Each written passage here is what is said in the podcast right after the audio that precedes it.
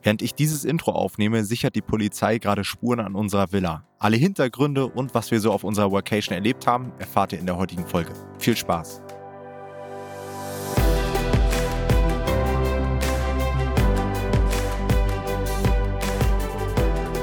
Hallo und herzlich willkommen zu einer neuen Folge des Verlagsniveau Podcasts und heute mit einer Art Special Edition, würde ich sagen. Denn wir sitzen hier gerade in Portimao in Portugal zusammen, Jonathan und ich, auf unser Mastermind und haben uns einfach gedacht, dass wir euch mal recht spontane Folge aufnehmen, was wir hier so die letzten Tage gemacht haben, was so unsere Insights bis jetzt hier auf der Mastermind waren, auch wie sich so der Alltag hier gestaltet um euch einfach mal so ein bisschen Inspiration zu geben, die Learnings zu teilen und damit ihr einfach mal ein Gefühl dafür bekommt, ja, was bei uns auch gerade so abgeht.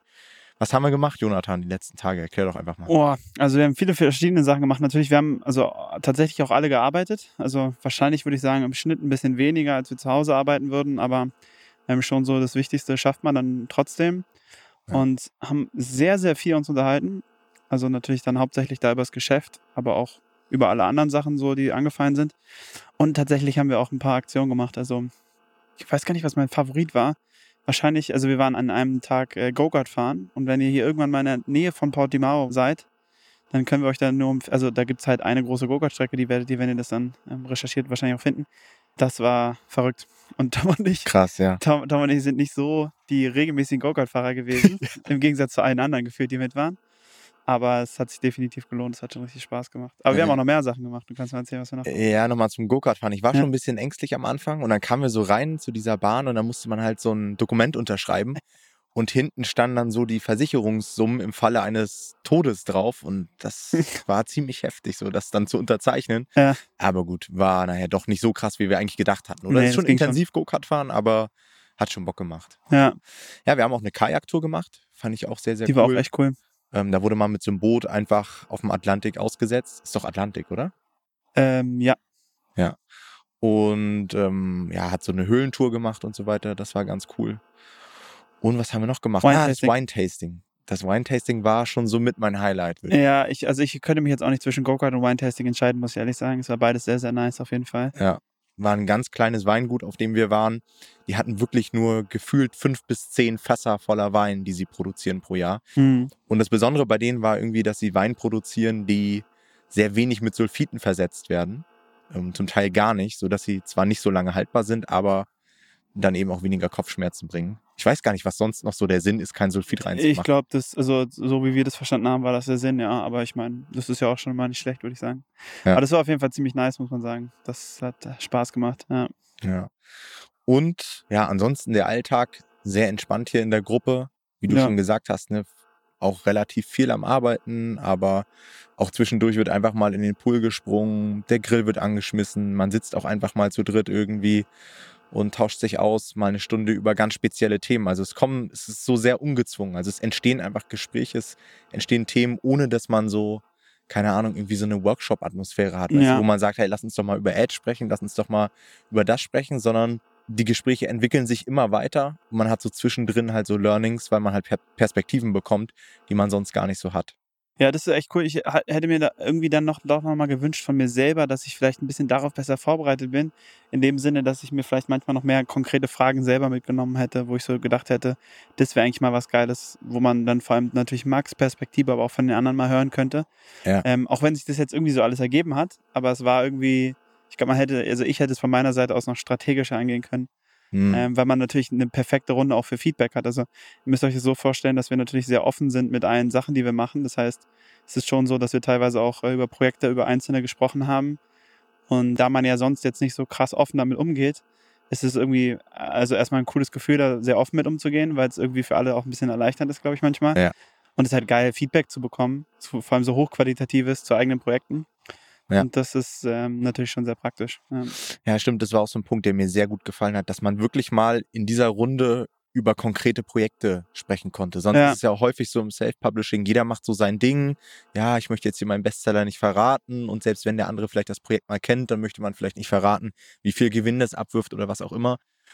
Und hier wird halt ganz offen über Erfolge, aber auch so Misserfolge sich ausgetauscht und das sorgt natürlich dafür, dass es eine enorm krasse Lernkurve gibt.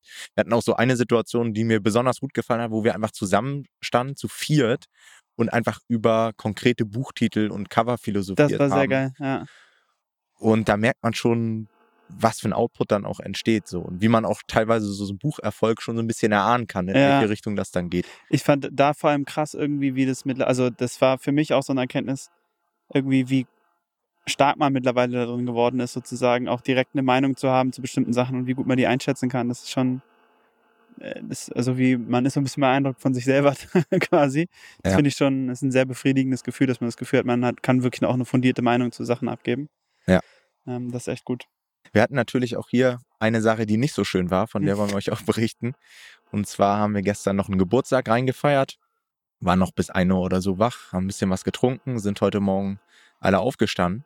Ich weiß nicht, wie du die Situation wahrgenommen hast, aber ich kam so runter aus meinem Raum und dann hieß es auf einmal, ja, wo, womit fangen wir eigentlich an? Dann hieß es auf einmal, Ja. Ich Wollen wir das sagen, Ja, was ich, hatte, ich hatte, also bei mir, ich glaube, ich habe die Situation früher angefangen mitzuerleben. Ich Ja. kam, ich kam aus, also auch aus meinem Zimmer, bin rausgegangen. Und dann habe ich Max angetroffen und dann hat er mir gesagt, erzählt, dass zwischen zwei, Li also ihr müsst euch das vorstellen, wir haben hier einen Pool und da liegen so, da sind so lauter Liegen äh, an dem Pool. Und dann kam Max zu mir und meinte so, ja, total komisch. Also hier ist auch ein Hund und gestern waren noch zwei Hunde zu Besuch. Und dann meinte er, sehr total komisch, irgendwie zwischen zwei Liegen, da muss irgendwie ein Hund hingekackt haben. Und er meinte dann so, das ist aber sehr merkwürdig, weil die sind ganz eng beieinander und das kann, also das schafft kein Hund, das geht eigentlich nicht. Ja. Und ähm, das war dann so ein bisschen natürlich das Thema des Morgens. Und dann ähm, hat sich aber äh, Stück für Stück so ein bisschen ein anderes Bild ergeben, als ein Freund Ja. von Max noch gesagt hat, irgendwie, dass sein Rucksack an einer anderen Stelle stand und ähm, vor allem alle Taschen offen waren. Und ich glaube, das war dann der Moment, wo du äh, runtergekommen bist und alle hier unten äh, im Wohnzimmer standen. Genau, er kam genau dann, als ich unten stand und meinte so, ja, wart ihr irgendwie an meinem Rucksack und so weiter? Und ich so, nee, wieso sollten wir an deinem Rucksack gewesen sein? Dann haben wir so ein bisschen rumgefragt und dann hat sich halt herausgestellt, an dem Rucksack war niemand. So, Ja. der stand aber an einer anderen Stelle und alles war offen. Und dann war halt so das erste Mal der Gedanke, oh fuck, war hier jemand bei uns im Haus? Oder waren wir einfach zu besoffen? Man muss ja alles irgendwie Wobei beleuchten. tatsächlich nicht so viel Obwohl es sehr, haben, muss man sagen. ja, ja, genau. Also eigentlich war das auch keine wirkliche. Option. Ja. Und dann sind wir halt reingegangen. Also ich habe sofort dann erstmal geschaut, fehlt irgendwas. Das Krasse war auch, das müssen wir auch dazu sagen, wir haben hier quasi so eine, so eine Art großer Küchentisch, an dem wir alle arbeiten. Und wir alle haben unser MacBook dabei, unsere Mikrofone, unsere Kopfhörer, unser Handy und alles liegt auf diesem Küchentisch. Also ich glaube, auf diesem Küchentisch liegen locker so 15.000 Euro oder sowas. Wahrscheinlich. Und auf den ersten Blick war alles da. So, und dann ähm, kam Max rein und Max hat dann sein Portemonnaie gecheckt. Und im Portemonnaie fehlte halt Geld. Ich glaube, 200 Euro waren es. Ja, genau. So, und da war halt das erste Mal so klar, okay, krass, hier ist, war echt jemand drin und der hat uns beklaut. So, Und es war auch so auf jeden Fall da drin. Also er, Ja. es war zu 100% klar, da waren 200 Euro drin. Es ist nicht so, er hatte gar keine Möglichkeit, die auszugeben. Also es war jetzt nicht so, dass er das vergessen hat. Also es war wirklich Genau. klar, irgendwas ist hier passiert. Genau. Und Ja. was man auch dazu sagen muss, auf der einen Seite war uns schon bewusst, dass hier nicht jede Tür abschließbar ist. Ja, Also es war schon sehr fahrlässig auch durch uns, muss man sagen. bisschen. Und es gab halt auch schon einen Vorfall vor ein paar Tagen, da hat Max nämlich schon mal Geld gefehlt. Ja. waren es, glaube ich, nur irgendwie 50 Euro. Und aber da ist er noch gar nicht so auf die Idee gekommen, dass jemand vielleicht auch im Haus war.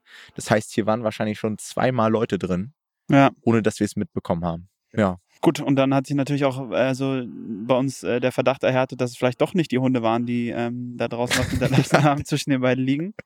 Ähm, also wir überlassen es jetzt mal eurem Kopfkino, wie das sich dann abgespielt haben muss. Aber ähm, genau, also wahrscheinlich war es kein Tier, sagen wir es so. Und genau, dann haben wir halt die Polizei gerufen. Da werden jetzt heute noch Fingerabdrücke genommen. Aber wir sind einfach dankbar, dass äh, nichts anderes passiert ist, außer in Anführungsstrichen nur 200 Euro, die geklaut wurden. Das ist zwar sehr ärgerlich, aber das ist immer noch verkraftbar. Es hätte deutlich Schlimmeres passieren können. Und wir passen jetzt besser auf, auf jeden Fall. ja. Ich glaube, so zwei Learnings. Learning Nummer eins, nichts irgendwie unten liegen lassen, weil selbst wenn du irgendwie alles abschließt, es gibt immer so Leute, Ja. die doch irgendwie reinkommen. Und gerade wenn ihr im Ausland seid, ihr könnt halt die Situation überhaupt nicht einschätzen. Wir sind hier in so einem Villenpark. Man denkt, es ist vielleicht alles ganz gut gesichert und das macht hier keiner, aber gerade hier ist natürlich so der Hotspot für Kriminalität. Und Learning Nummer zwei, sorgt immer für einen Backup. Also mir wurde dann bewusst, boah krass, wenn jetzt jemand meinen Laptop hier geklaut hätte, da sind Videos drauf, die ich schon produziert habe, die ich noch nicht irgendwo gesichert habe oder Ja. gepostet habe und so weiter. Und das wäre halt schon, mal abgesehen von dem Wert des Laptops, sehr Ja. ärgerlich gewesen. Ne? Ja, das stimmt. Okay, lass uns mal so ein bisschen eintauchen in die ganzen Content-Learnings, die wir hatten. Also ich glaube, wir, wir können nicht alles hier so berichten, weil vieles natürlich auch ein Stück weit intern ist und vieles auch einfach auf einem Level, was euch jetzt vielleicht auch gar nicht so weiterhelfen Ja. könnte. Aber von ein paar Dingen können wir euch schon so ein bisschen berichten. So ein paar Aha-Momente, paar Dinge, die uns einfach bewusst wurden. Und eine Sache, die haben wir schon so ein bisschen angeschnitten. Ich glaube, ganz, ganz wichtig ist, erstmal überhaupt sich zu connecten und mit anderen Leuten, mit anderen Self-Publishern auszutauschen. Ja.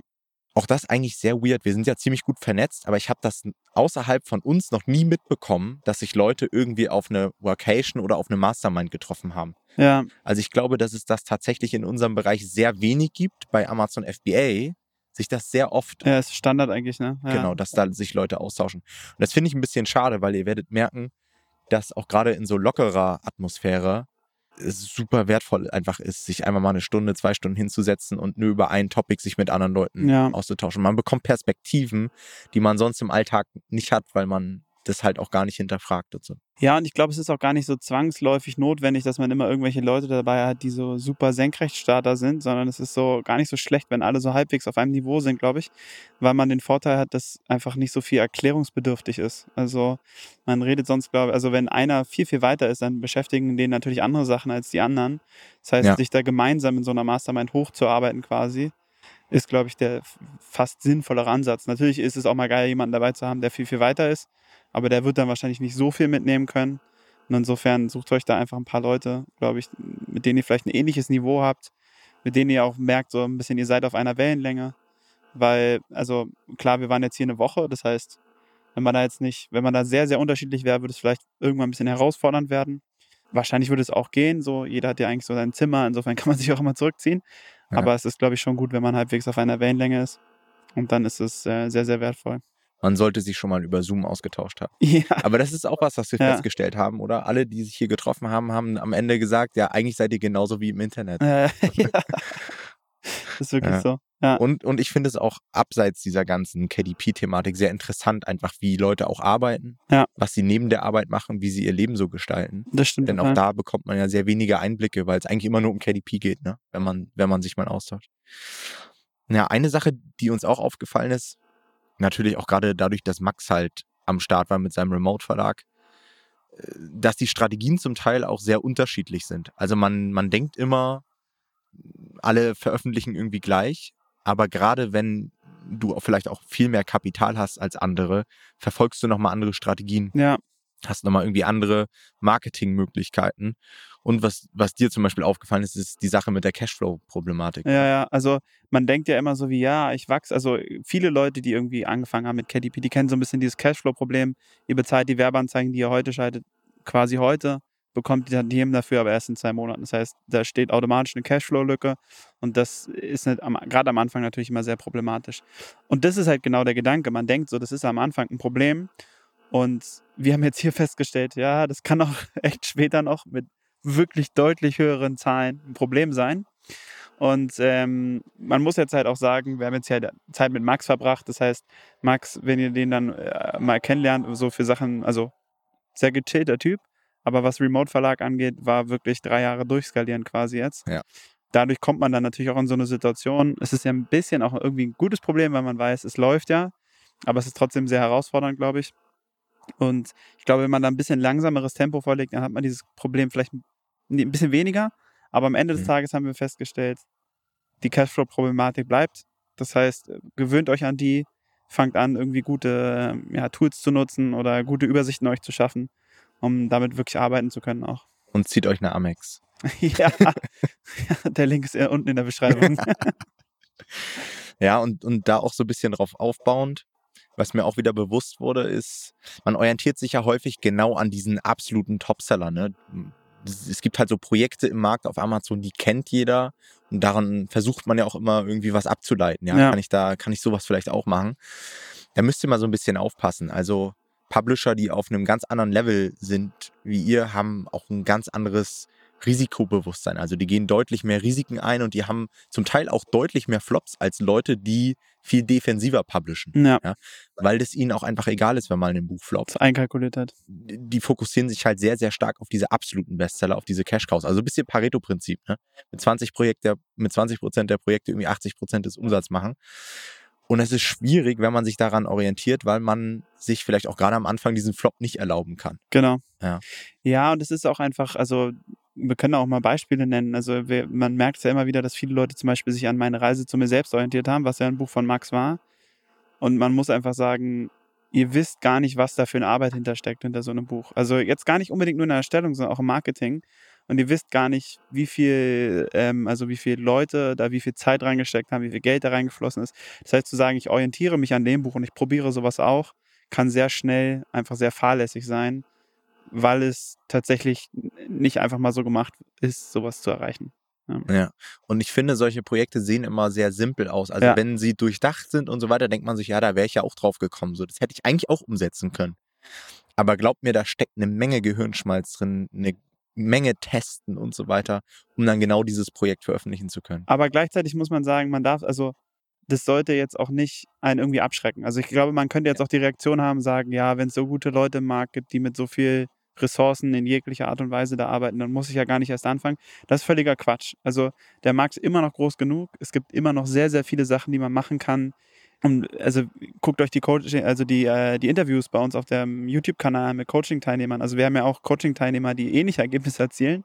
Ja. Es ist jetzt nicht so, ähm, dass das nur möglich ist, wenn man so ein großes Konstrukt hat. Aber man sollte sich das einfach bewusst machen, dass das so ein bisschen verschiedene Level sind, auf denen gespielt wird. Ja, aber genauso gibt es ja auch Nischen oder Herangehensweisen, die vielleicht von so großen Leuten gar nicht mehr angegangen werden, Genau, weil die ja. vielleicht glauben, ja, da könnte ich zwar mit einer sehr großen Erfolgswahrscheinlichkeit reingehen und hätte wahrscheinlich locker meine 500 bis 1000 Euro Gewinn, lohnt sich aber nicht, weil ich jetzt schon zwei, drei Bücher habe, die über 5000 bringen oder so, weißt du? Dass sich auf diese kleineren Nischen gar nicht mehr fokussiert wird und das ist ja auch eine Chance dann für, für Anfänger und so weiter. Man merkt einfach da, dass es generell schwierig ist. Also wir erleben es häufig tatsächlich auch, dass wir viel nach Max gefragt werden, nach dem Remote-Verlag. Und man hat hier nochmal festgestellt, es ist echt schwer, sich daran zu orientieren. Weil Ja. man von außen vielleicht denkt, wie Max ist ein Schritt weiter. Wenn ich jetzt irgendwie selbstständig bin, ich habe schon ein paar Projekte draußen, ich nehme vielleicht auch meine 6, 7, 8, 9, 10.000 Euro im Monat mit, was ja schon sehr, sehr viel ist. Da denkt man vielleicht, Max ist halt einen Schritt weiter und wir können euch jetzt, würde ich sagen, auf jeden Fall sagen, dass Max nicht nur einen Schritt weiter ist, sondern echt viele. Das heißt, nicht, dass man da nicht hinkommen kann, das auf gar keine Art, äh, auf gar keinen äh, Fall, das geht bestimmt, aber man muss das wirklich Schritt für Schritt aufbauen und einfach weiter konstant arbeiten. Das ist, denke ich, das Wichtigste dabei. Ja.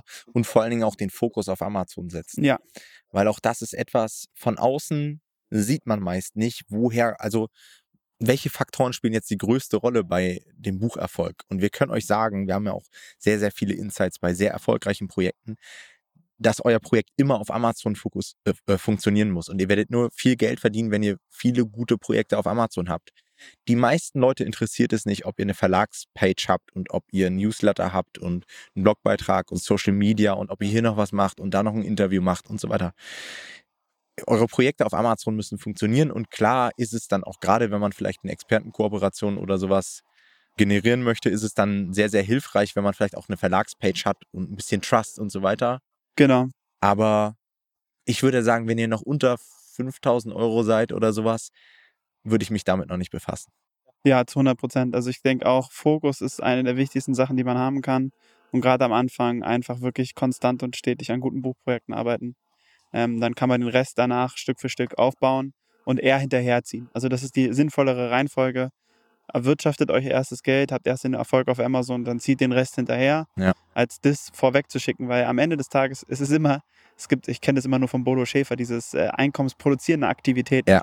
In die sollte man Zeit stecken. Und eure Homepage wird euch am Anfang keinen Cent bringen. Das heißt, es ist keine einkommensproduzierende Aktivität. Das heißt, wirklich Fokus auf hochqualitative, gute Bücher und dann den Rest danach aufbauen. Richtig. Und vor allen Dingen auch erstmal Fokus auf Reichweite. Also ihr müsst Ja, Skills ja. haben, dass ihr euch Reichweite aufbauen könnt. Das kann SEO sein auf Amazon, das können die Werbeanzeigen auf Amazon sein. Das können natürlich auch externe Dinge sein. Also wenn ihr super fit da drin seid, Facebook-Ads zu schalten, ist natürlich auch das cool.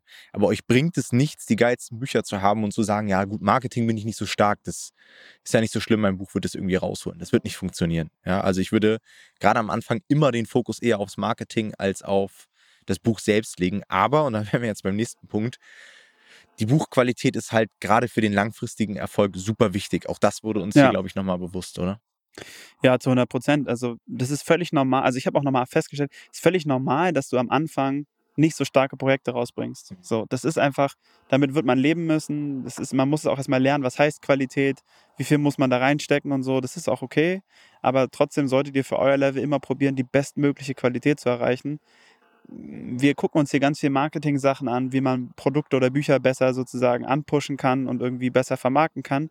Aber für uns ist immer klar, das passiert auf einer Basis, dass das Buch top sein muss. Ja. Wenn das Buch nicht top ist, dann bringen die besten Marketingaktivitäten nichts. Deswegen, ähm, und da scheitern die meisten am Anfang, die gucken sich diese Marketingaktivitäten an und gucken, wie kann ich Amazon-Werbeanzeigen noch besser schalten, wie kann ich Facebook machen, wie kann ich TikTok machen, wie kann ich meine Verlagshomepage machen, anstatt einfach wirklich das bestmögliche Buch zu produzieren. Ja. Weil das das beste Marketing ist eigentlich, was ihr haben könnt. Und das ist die Basis. Alles andere wird nicht funktionieren. Ja. ja Man genau. kann sehr, sehr viel testen. Das ist auch so ein Punkt, den ich mir aufgeschrieben habe. Ja. Also einfach mal gewisse Marketing-Sachen auszutesten, was am besten auch für das Projekt funktioniert. Also es gibt sicherlich auch Projekte, die man über Facebook hervorragend vermarkten kann oder über TikTok oder Pinterest oder was auch immer.